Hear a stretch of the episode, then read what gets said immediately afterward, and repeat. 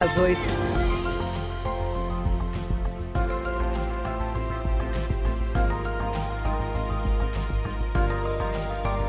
Com Sérgio Costa. Eu mesmo. Ricardo Salgado foi condenado a oito anos de prisão efetiva. No entanto, o ex-banqueiro pode não cumprir a pena. É então verdade. porquê? Tudo vai depender de uma confirmação de diagnóstico de Alzheimer. Eh, Para já, Ricardo Salgado continua em liberdade. Aliás, o próprio acórdão do Supremo admite que, caso uma nova perícia médica independente conclua que o ex-presidente do Grupo Espírito Santo sofre de Alzheimer, a execução da pena será efetivamente eh, suspensa. Portanto, tudo depende dessa, desse diagnóstico da doença de Alzheimer. E o facto de sofrer de Alzheimer será suficiente para não cumprir a pena?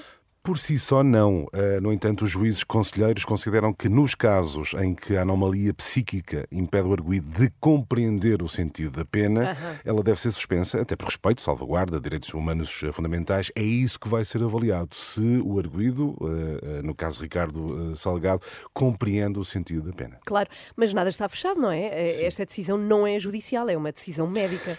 Pode, sim, há aqui uma, um- uma vertente médica, mas a decisão é judicial, está tomada, portanto, Ricardo Salgado está efetivamente condenado, uh, quanto a isso, nada a fazer. No entanto, o que é que o Tribunal exige? Que seja feita a tal aferição do estado de gravidade e evolução da doença e a, e a tal capacidade de compreensão pelo arguído.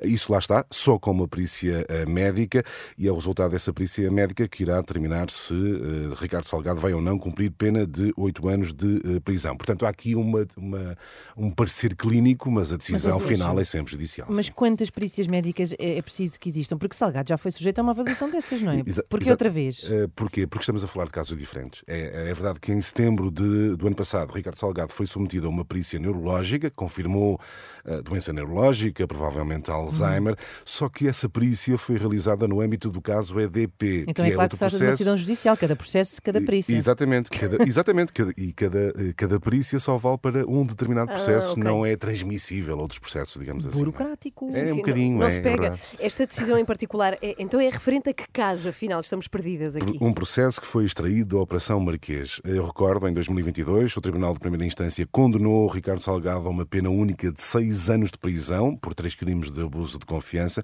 Do recurso, houve um recurso para o Tribunal da Relação de Lisboa, daí resultou o agravamento para oito anos de prisão, exatamente a mesma moldura penal agora confirmada pelo Supremo Tribunal de Justiça. Aqui a dúvida é se efetivamente cumpre a pena de eh, prisão ou se fica suspensa. Lá está, depende do tal parecer médico. Claro, é o explicador desta manhã dedicado a Ricardo Salgado. Exato. Fica no site da Renascença e também vai para podcast. Até já, Sérgio. já. 20 para as 8, espreitamos agora o trânsito.